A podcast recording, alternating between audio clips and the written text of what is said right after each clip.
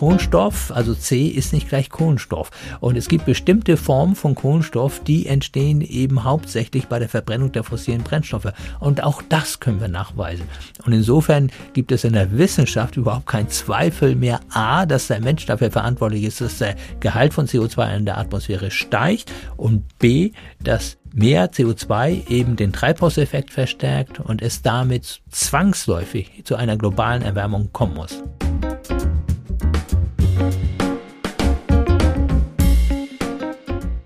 Wissenschaft als Kompass.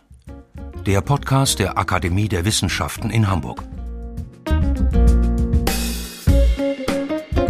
Die Lösungen sind alle da. Wir müssen sie nur einsetzen. Und ich glaube, äh, und das kann ich immer wieder nur wiederholen, wenn wir einmal anfangen, ja, dann entwickelt man eine Dynamik und dann fragt man sich nach 20 Jahren, wieso haben wir es ja nicht schon viel früher gemacht.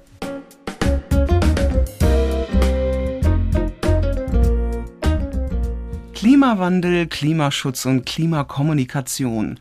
Ein thematischer Dreiklang, der diese Ausgabe von Wissenschaft als Kompass bestimmen wird. Professor Dr. Mojib Latif ist zu Gast, ein Klimaforscher, der sehr gut erklären kann, was die Klimawissenschaft schon alles herausgefunden hat, welche offenen Fragen es gibt und was jetzt wichtig ist zu tun. Ich bin Dagmar Penzlin, Referentin für digitale Kommunikation an der Akademie der Wissenschaften in Hamburg und ich begrüße Sie sehr herzlich zur Folge 1 unseres Podcasts. Und natürlich herzlich willkommen, Professor Latif. Ja, hallo. Wer sich für das Thema Klimawandel interessiert, kennt sie, nicht zuletzt durch ihre Medienauftritte und ihre zahlreichen Bücher. Ihr Weg, um sich auch an ein breites Publikum zu wenden, Wissenschaftskommunikation zu betreiben. Und das erfolgt auf Basis einer jahrzehntelangen, von Preisen gekrönten Laufbahn nach dem Diplom in Meteorologie, Promotion und Habilitation in Ozeanographie an der Universität Hamburg, ihre Geburtsstadt. Nach Tätigkeiten am Max-Planck-Institut für Meteorologie in Hamburg sind sie schließlich seit 2003 Professor in Kiel. Seit 2020 haben sie an der Christian-Albrechts-Universität zu Kiel eine Seniorprofessur inne und arbeiten weiterhin am Geomar, also am Helmholtz-Zentrum für Ozeanforschung. Seit 2007 sind sie Akademie-Mitglied, seit Juni 2021 Vizepräsident, bald dann Präsident der Akademie der Wissenschaften in Hamburg. Darüber sprechen wir natürlich noch ausführlicher.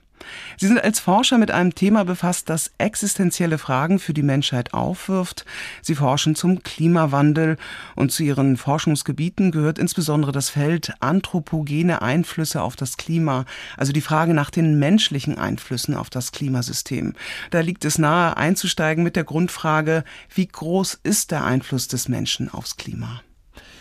Ja, der Einfluss des Menschen auf das Klima, der ist heute wirklich dominant und es kommt ja nicht von ungefähr, dass viele Wissenschaftlerinnen und Wissenschaftler heute schon vom sogenannten Anthropozän sprechen, das heißt dem Zeitalter, in dem der menschliche Einfluss äh, schon mindestens so groß, wahrscheinlich schon größer ist als der Einfluss der natürlichen Faktoren. Und das gerade im Klimabereich, also wirklich sehr, sehr ausgeprägt, wenn wir uns die letzten Jahrzehnte ansehen, wenn wir uns die gigantische Erwärmung ansehen, dann ist die zu 90 Prozent Menschen gemacht. Natürliche Einflüsse scheiden praktisch aus.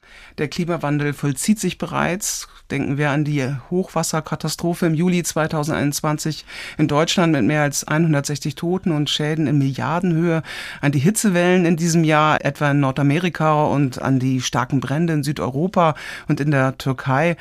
Eine Brandursache war sehr deutlich die Hitze. Welche Erkenntnisse und Grundprinzipien sind denn aus Ihrer Sicht zentral, um den Klimawandel insgesamt zu verstehen?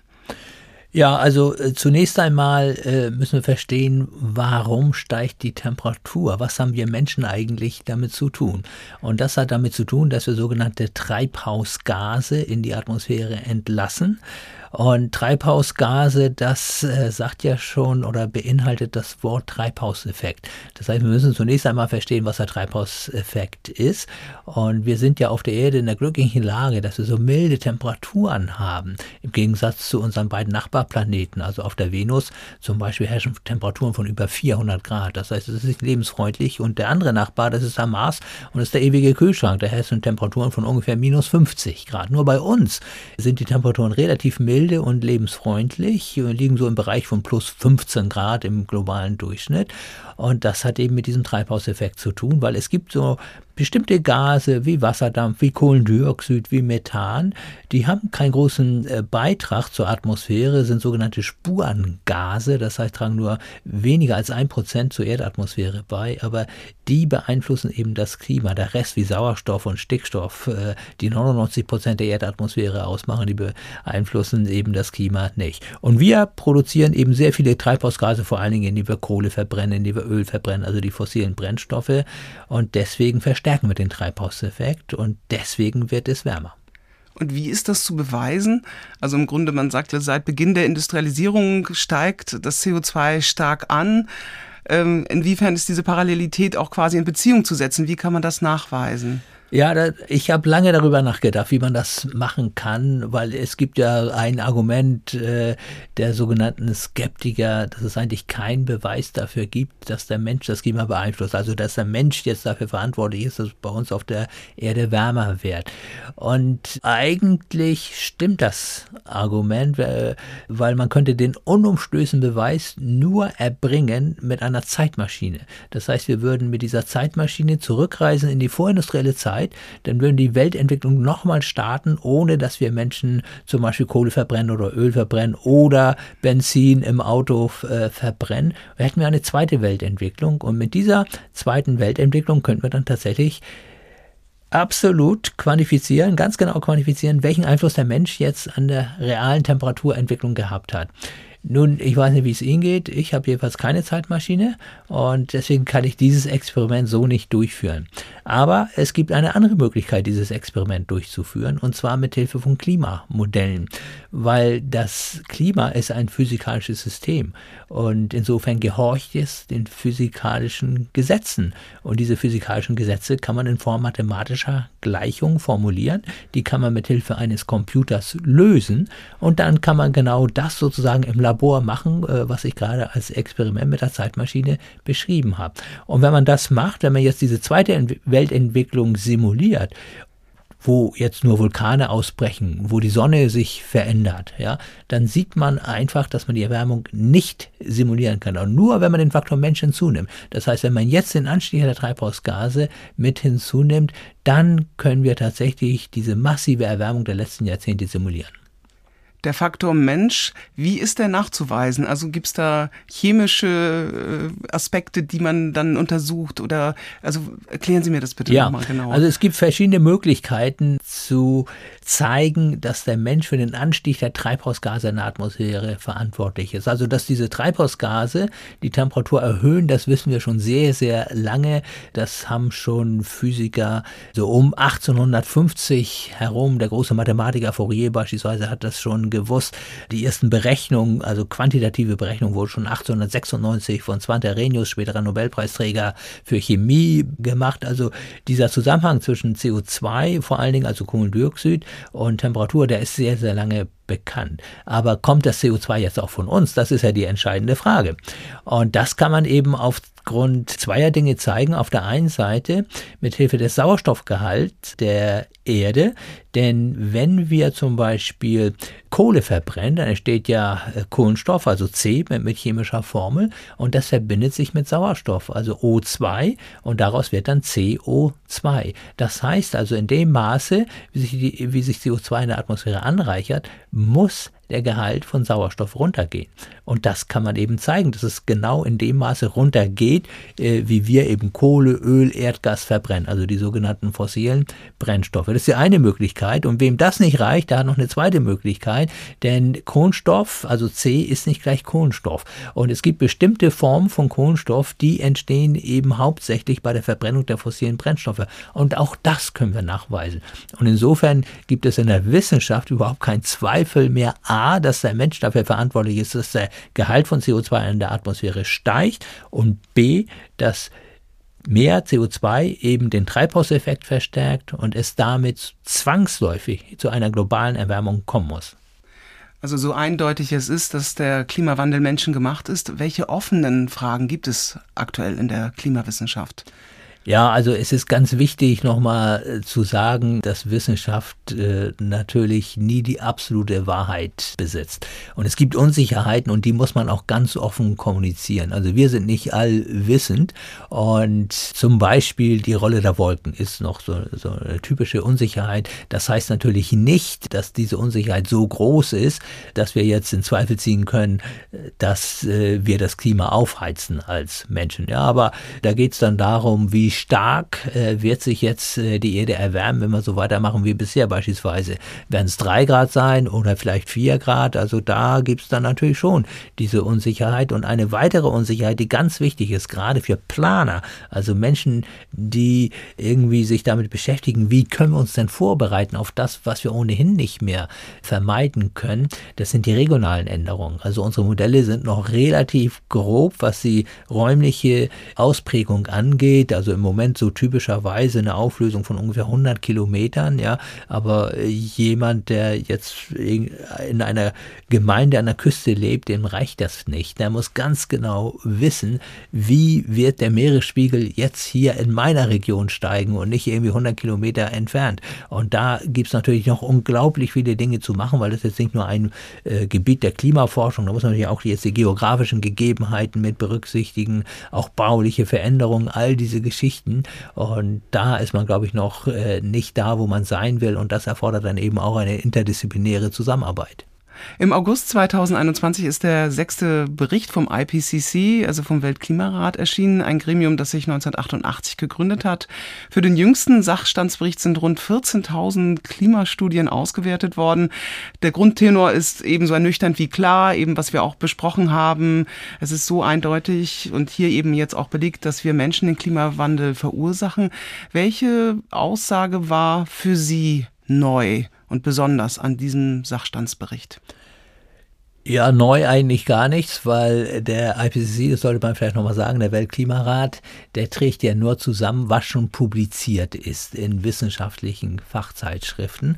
Insofern äh, kommen da keine neuen Erkenntnisse bei raus. Aber was mich schon gewundert hatte, war, dass der IPCC jetzt, wenn ich es mal so sagen darf, über seinen Schatten gesprungen ist und äh, gerade beim Meeresspiegel nochmal deutlich gemacht hat, dass es riesige Unsicherheiten gibt und dass man vielleicht nicht ausschließen kann, dass bis zum Ende des Jahrhunderts der Meeresspiegel um ein, vielleicht sogar um zwei Meter steigen wird. Wir wissen es nicht. Äh, diese Prozesse, die mit dem grönländischen Eispanzer, mit der Antarktis äh, zusammenhängen, die sind so kompliziert. Das sind der kilometerdicke Eispanzer. Da können wir auch nicht einfach reingucken und, und sehen, was passiert da eigentlich. Und die große Gefahr ist eben, dass die äh, durch das Schmelzwasser, was ja nicht direkt direkt ins Meer fließt, sondern erstmal in den Gletscher, dass solche Gletscher gewissermaßen auseinanderbrechen und dann riesige Bruchstücke ins Meer kommen und da hätte man eben in kurzer Zeit relativ starke Meeresspiegelanstiege. Und wie gesagt, da muss man äh, ehrlich sagen, wir wissen es nicht, ob das jetzt wirklich passieren kann. Wir wissen, es ist in der Vergangenheit passiert. Also wir hatten ja die letzte Eiszeit, der Höhepunkt war vor ungefähr 20.000 Jahren und damals war der Meeresspiegel 120 Meter niedriger als heute und dann ist er angestiegen auf das heutige Niveau. Aber das ist eben nicht so allmählich passiert, sondern hin und wieder auch in diesen Sprüngen. Ne? Das heißt also innerhalb eines Jahrhunderts mal ein paar Meter Meeresspiegelanstieg. Und das ist eben die große Frage. Kann das heute unter den heutigen Klimabedingungen auch passieren oder nicht? Und das wissen wir nicht und das gehört zur Ehrlichkeit. Ich finde, Wissenschaft muss auch ehrlich sagen, muss klar kommunizieren, was man eben nicht weiß. Aber wenn Sie mir das gestatten, ich finde gerade diese Unwissenheit ist ein guter Grund dafür, es nicht ausprobieren zu wollen, sondern es muss doch immer das Vorsorgeprinzip gelten. Wenn ich nicht genau weiß, was passiert, dann ist das doch kein Grund, dann einfach so weiterzumachen das ist im Grunde auch ein Bild, was Sie auch sehr schön äh, verwenden, finde ich, und auch äh, diese Analogie herstellen in Ihrem Buch Heißzeit mit Vollgas in die Klimakatastrophe und wie wir auf die Bremse treten. Da ziehen Sie ja so die Analogie zum Fahren im Nebel und da ist natürlich klar, das macht man intuitiv, man quasi geht auf die Bremse und genauso jetzt, wir wissen, da passiert etwas und das kann eine Dimension haben, die wirklich auch, äh, ja, der Menschheit extrem zusetzen wird und das heißt einfach runter mit dem CO2 runter mit den Treibhausgasen. Und auch, ich finde, ein ganz zentraler Punkt ist ja im Grunde auch nochmal immer wieder klar zu machen, es können diese sogenannten Kipppunkte erreicht werden, wo man auch ein Umweltproblem auch nicht wieder zurückdrehen kann, ja. Und in welchen Bereichen des Klimasystems zeichnet sich diese irreversible, also nicht umkehrbare Dynamik auch bereits ab? Ja, das sind äh, verschiedene Kipppunkte, die diskutiert werden in der Wissenschaft, aber auch hier nochmal, es gibt keine eindeutigen Studien darüber, bei welchen globalen Erwärmungen bestimmte Kipppunkte dann wirklich überschritten werden. Das muss man so deutlich sagen. Und der Grund, äh, warum jetzt diese beiden Zahlen im Pariser Klimaabkommen stehen, also deutlich unter 2 Grad und besser 1,5 Grad Erwärmung nicht zu überschreiten, äh, besteht eben darin, dass man dann hofft, aber wir wissen es nicht, dass man dann diese Kipppunkte nicht überschreitet. Ich habe den Meeresspiegel angesprochen, äh, da haben wir eben diese Kipppunkte beim grönländischen Eispanzer.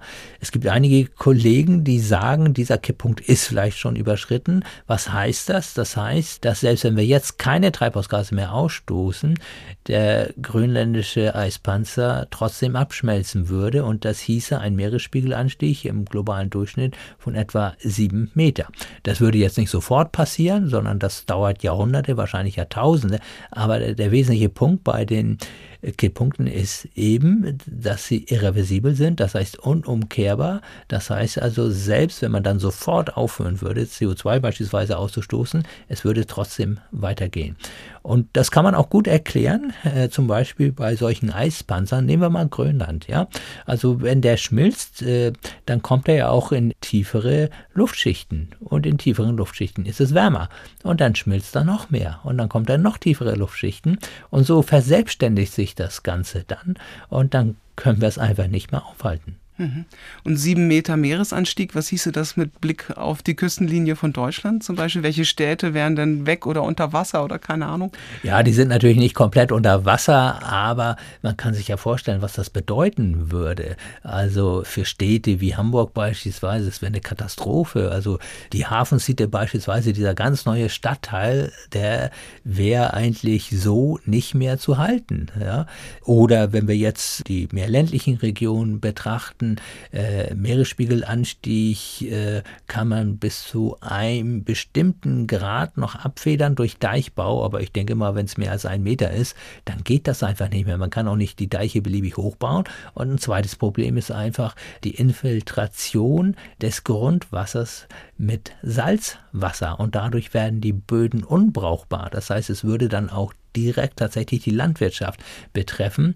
Und äh, dann muss man eben auch sagen, dass die Gefahr bei Stürmen, die Stürme sind ja bei uns zu Hause, äh, nochmal potenziert wird, weil bei höherem Meeresspiegel ja, müssen die Stürme ja gar nicht mehr so stark sein, um wirklich großen Schaden anzurichten. Also die Zeit galoppiert auch mit Blick äh, auf das Pariser Klimaabkommen, dass man das wirklich schafft, unter zwei Grad, besser noch 1,5 Grad Erwärmung da den Deckel raufzumachen. Was muss denn jetzt passieren? Also welche zeitlichen Spielräume gibt es? Auch, es gibt ja auch diesen Wert 450 ppm CO2, ja, darf höchstens in der, in der Atmosphäre sein. Also wo stehen wir da und, und wo müsste jetzt auch was passieren? Ja, Vielleicht kann man das nochmal erklären. Der vorindustrielle Wert von CO2, der lag so irgendwo bei 270, 280 ppm. ppm heißt Parts per Million, das heißt Teile pro einer Million. Äh, wenn man es in Prozent ausdrückt, dann ist der CO2-Gehalt der Atmosphäre, der vorindustrielle lag dann also bei ungefähr 0,027 oder 0,028 Prozent. Das zeigt nochmal, dass der Begriff Spurengas wirklich angebracht ist, weil so ein Gas wie das CO2 kommt wirklich nur in winzigen Spuren in der Atmosphäre vor. Heute Stand 2020 im Jahresmittel betrug der CO2-Gehalt 414 ppm. Das heißt also, er ist schon ungefähr um 50 Prozent angestiegen durch unsere menschlichen Aktivitäten. Und wir haben jetzt nicht mehr viel Spielraum. Man geht davon aus, bei 450 ppm spätestens werden wir die 1,5 Grad Marke schon gerissen haben. Und wenn wir jetzt einfach mal das extrapolieren, äh, was wir in den letzten Jahrzehnten an Temperaturentwicklung hatten, dann werden wir vermutlich schon in 10 bis 20 Jahren die 1,5 Grad Marke gerissen haben. Das heißt, mit ein bisschen Realitätssinn muss man einfach konstatieren, dass wir wahrscheinlich keine Möglichkeit mehr haben werden oder nur noch eine geringe Wahrscheinlichkeit, tatsächlich dieses 1,5 Grad Ziel auch einzuhalten. Deswegen äh, sollten wir trotzdem alles versuchen, zumindest die 2 Grad Marke nicht zu reißen, weil dann steigt eben die Wahrscheinlichkeit exponentiell an, dass wir eben Kipppunkte überschreiten und das wollen wir ja sicherlich nicht. Ja, was muss geschehen? Wir müssen einfach den Ausstoß von Treibhausgasen so schnell wie möglich reduzieren. Und leider passiert im Moment noch das Gegenteil. Der Ausstoß von CO2 beispielsweise, der steigt immer noch, trotz all dieser Klimakonferenzen. Äh, wir haben ja jetzt schon 26 Weltklimakonferenzen hinter uns. Das heißt, über ein Vierteljahrhundert bricht die Weltpolitik über das Thema aber am Ende steigt dann trotzdem immer wieder der weltweite CO2-Ausstoß und nur der ist relevant. Also es ist äh, völlig egal, wo CO2 in die Atmosphäre entweicht. Es hat eine so lange Verweildauer in der Atmosphäre, dass es sich um den Erdball verteilt und deswegen ist es immer global wirksam unabhängig vom Ort seines Ausstoßes. Und insofern sitzen wir wirklich alle im selben Boot und in dem Bild zu bleiben. Es nutzt nichts darüber zu streiten, wer jetzt schuld ist oder nicht. Äh, wir gehen alle gemeinsam unter, wenn wir da nicht einen Weg finden, den weltweiten Ausstoß zu verringern.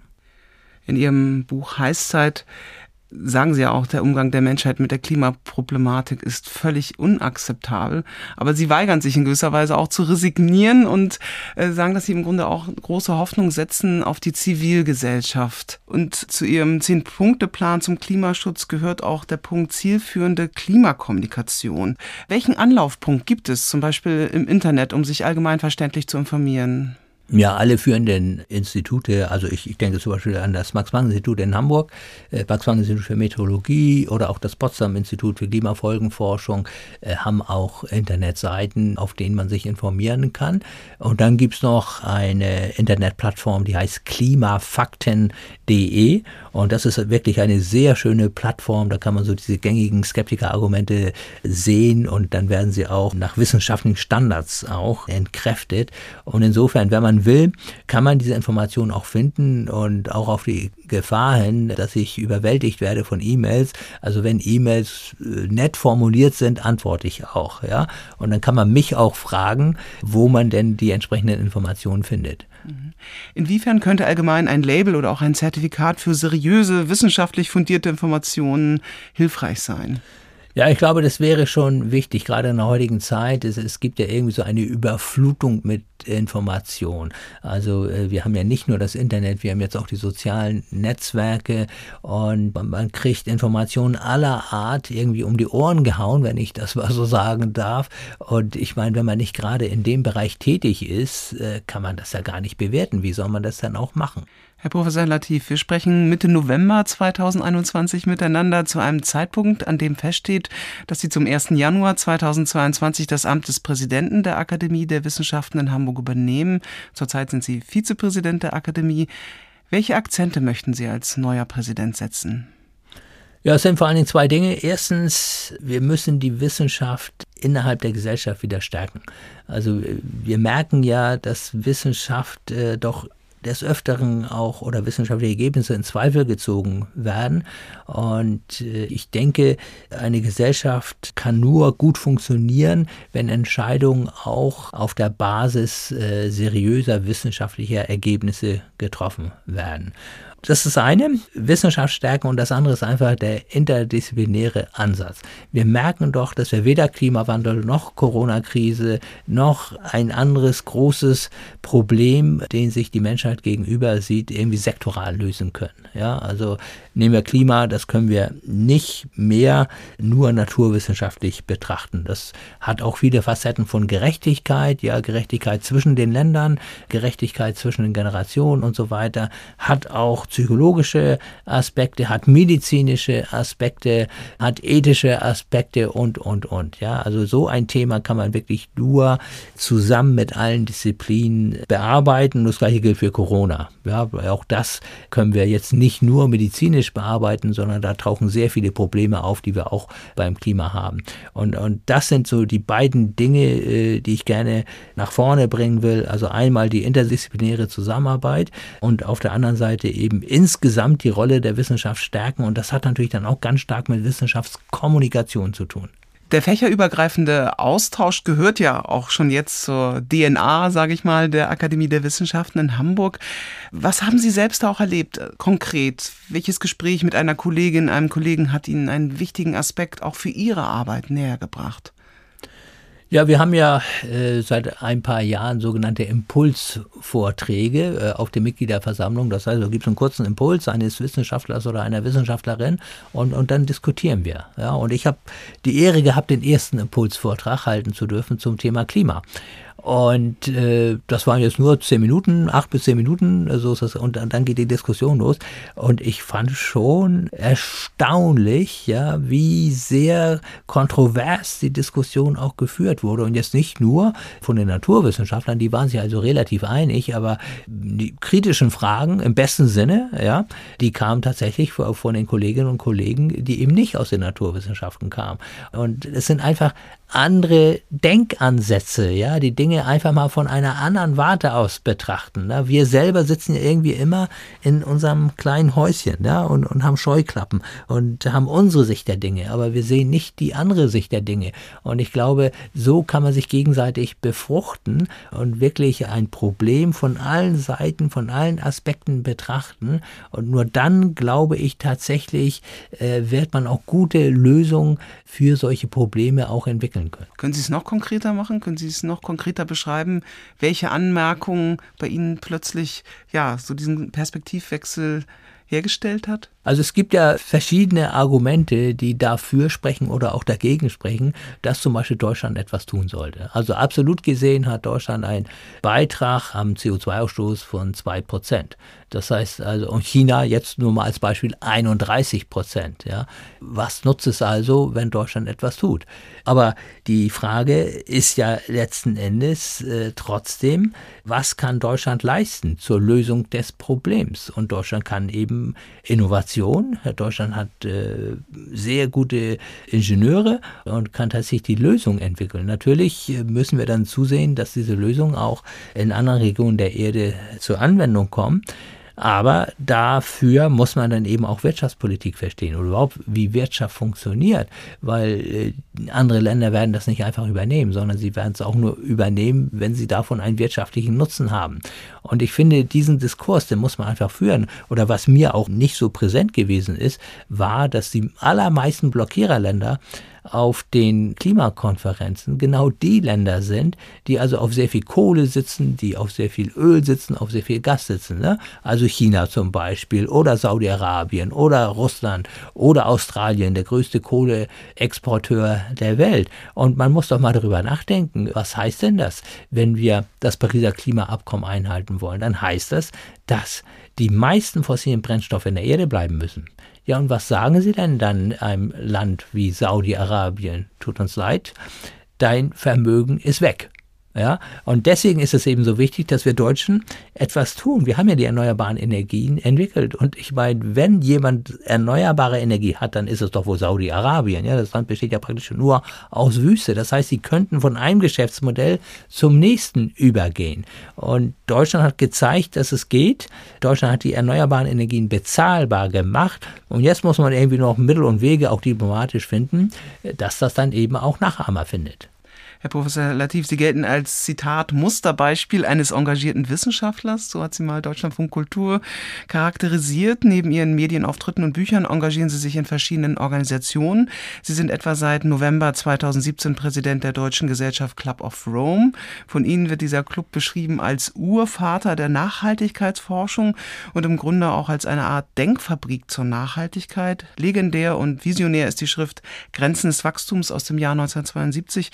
Welche Welche Denkansätze des Club of Rome sind zeitgemäß und in gewisser Weise zeitlos? Also es ist das systemische Denken. Ich glaube, das systemische Denken ist einfach zeitlos und das bedeutet letzten Endes auch, was wir in der Akademie auch machen können, diese interdisziplinäre Zusammenarbeit, weil das ist ja genau dieses systemische Denken. Und einen weiteren Punkt, und der ist, glaube ich, äh, heute aktueller denn je, ist tatsächlich, dass wir jetzt die Grenzen erreichen. Und wenn es denn ein Beispiel dafür gibt, dann ist es ja tatsächlich das Klimaproblem.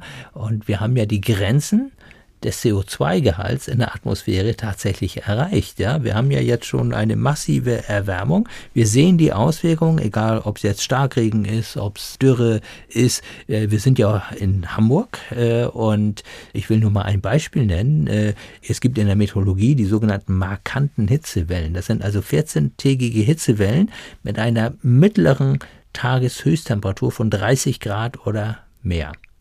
So etwas gab es vor 1994 nicht in Hamburg. Und jetzt haben wir schon mehrmals erlebt. Und daran sieht man doch, dass es jetzt so langsam wirklich ans Eingemachte geht, wenn ich es mal so, so formulieren darf, weil solche Hitzewellen, das merken wir doch selbst, das sind ja enorme gesundheitliche Belastungen, die auf einen dazu kommen. Und es kommt ja nicht von ungefähr, dass die Weltgesundheitsorganisation kurz vor der Weltklimakonferenz in Glasgow äh, nochmal in einem offenen Brief davor gewarnt hat, dass die Menschheit, wenn sie den Klimawandel nicht begrenzt, vor einer weltweiten medizinischen Katastrophe stehen würde.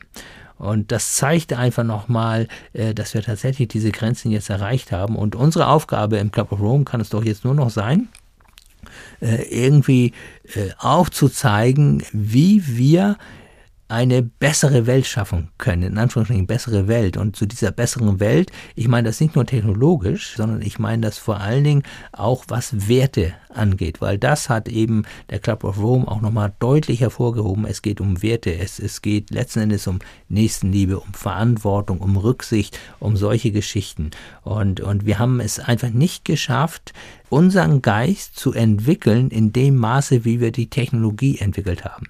Technologisch können wir fast alles aber unser Geist ist irgendwie nicht mitgekommen und wir haben irgendwie nicht es geschafft, die Konsequenzen aus dieser technologischen Entwicklung zu ziehen. Und ich glaube, was wir schaffen müssen, übrigens nicht nur im Club of Rome, sondern insgesamt, einfach so ein positives Lebensbild zu entwerfen, eine lebenswerte Zukunft zu entwerfen und die Leute mitzunehmen auf diesem Weg und die Leute zu begeistern, dafür mitzugehen.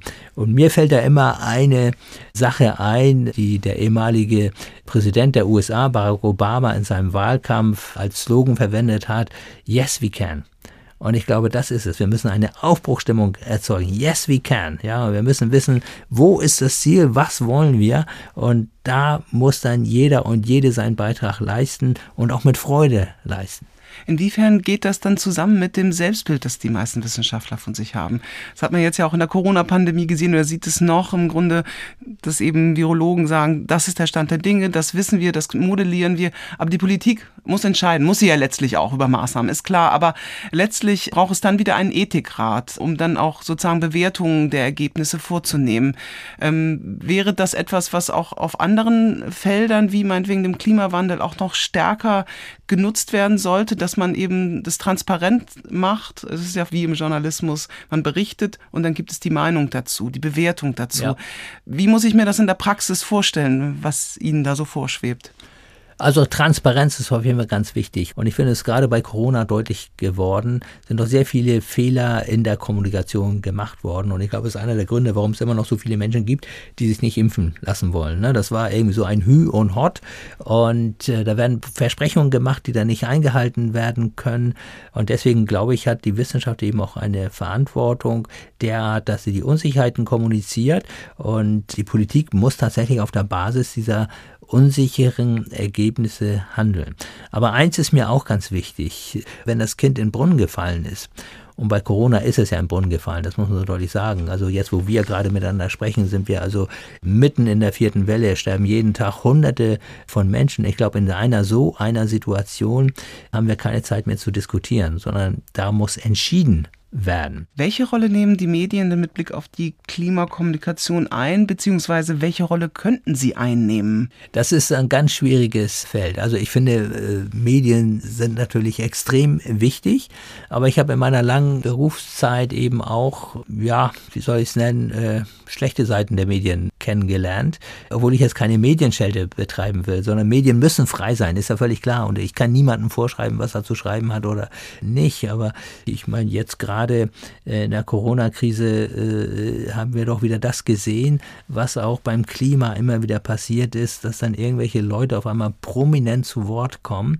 die also Dinge behaupten, ohne sie irgendwie wissenschaftlich unterfüttern zu können.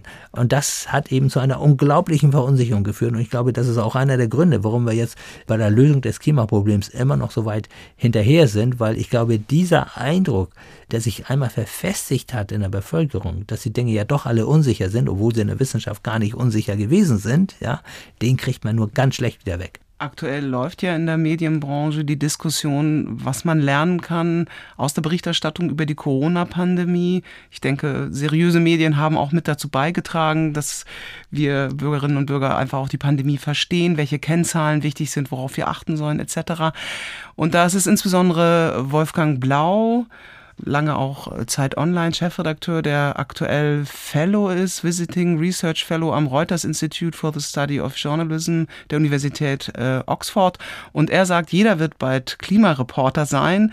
Der Klimawandel muss ein Querschnittsthema sein. Also in jedem Ressort sollte es mitgedacht werden, mit angepeilt sein. Also dass man es mitdenkt, dass man schaut, inwiefern spielt äh, der Klimawandel auch in diesem Ressort eine Rolle.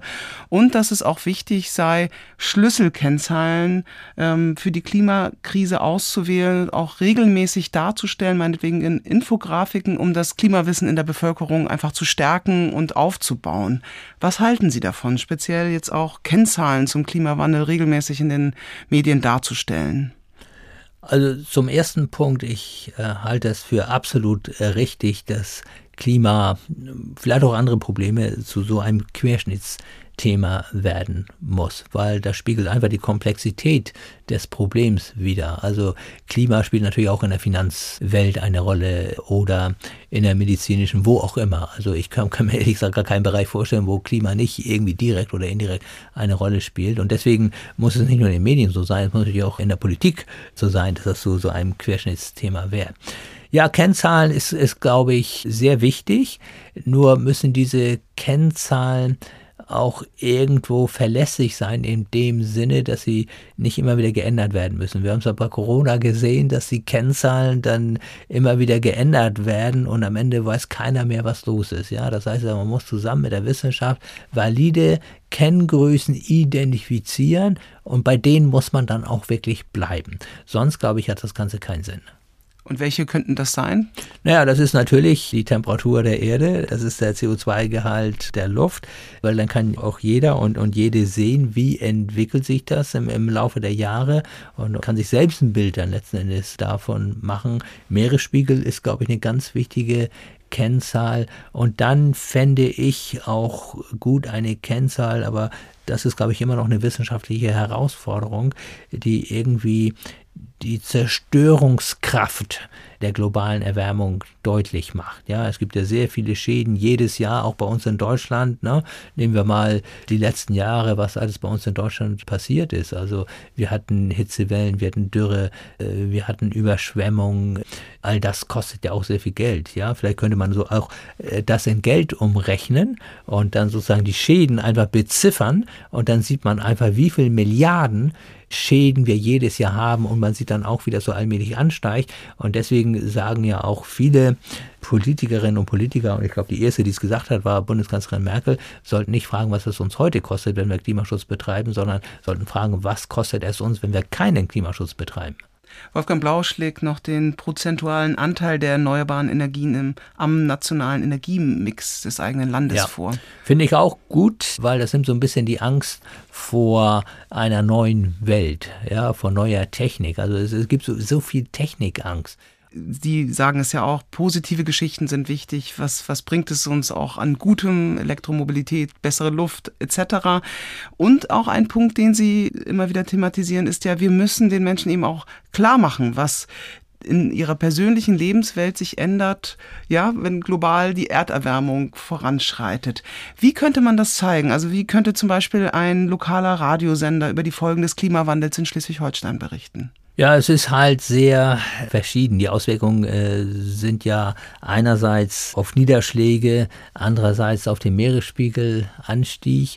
Und ich glaube, gerade beim Meeresspiegelanstieg ist es ja offensichtlich, weil die Deiche werden ja schon hochgebaut. Das kann sich ja jeder ansehen. Und das kostet eben auch schon viel Geld. Das kann man ja auch mal sagen. Das Geld fällt ja nicht irgendwie vom Himmel, sondern man kann ja einfach mal sagen, okay, äh, das Land gibt jetzt schon so und so viel Millionen für den Deichbau aus, damit die Deiche dann zumindest für die nächsten 50 Jahre noch einigermaßen standhalten. Und kann natürlich immer wieder auf die Ernteschäden hinweisen. Man kann auf die Waldschäden hinweisen. Ich bin ja auch viel mit Landwirten unterwegs und auch mit Forstwirten und so weiter. Zum Teil wissen die gar nicht mehr, was man gegen diese ganzen Klimaveränderungen machen kann. Also die haben wirklich Angst um ihre Zukunft. Also gerade die Waldbesitzer stehen fast wie der Ochs vorm Berg und, und sagen, oh Gott. Äh, und das kommt aber auch alles nicht von ungefähr. Das war uns immer klar, dass es so kommen würde, dass gerade Wälder, die ja sehr träge im Reagieren sind, bei einem schnellen Klimawandel große Probleme bekommen würden. Und insofern glaube ich, es hängt ja jetzt immer vom Ort ab und deswegen haben Sie zu Ihrem Lokal gesagt, es ist wichtig lokal, weil das ist an einem anderen Ort vielleicht ganz anders. Und insofern muss jeder Sender, glaube ich, sagen, okay, wo lebe ich, für welche Menschen äh, mache ich meine Berichterstattung? Und was haben die Menschen zu erwarten oder was spüren die Menschen heute schon durch die globale Erwärmung? Ja, Ihr Engagement als Wissenschaftler und auch äh, Autor und Vortragsredner zieht ja auch darauf ab, zu ermutigen. Welche Entwicklungen geben Ihnen denn selbst Hoffnung?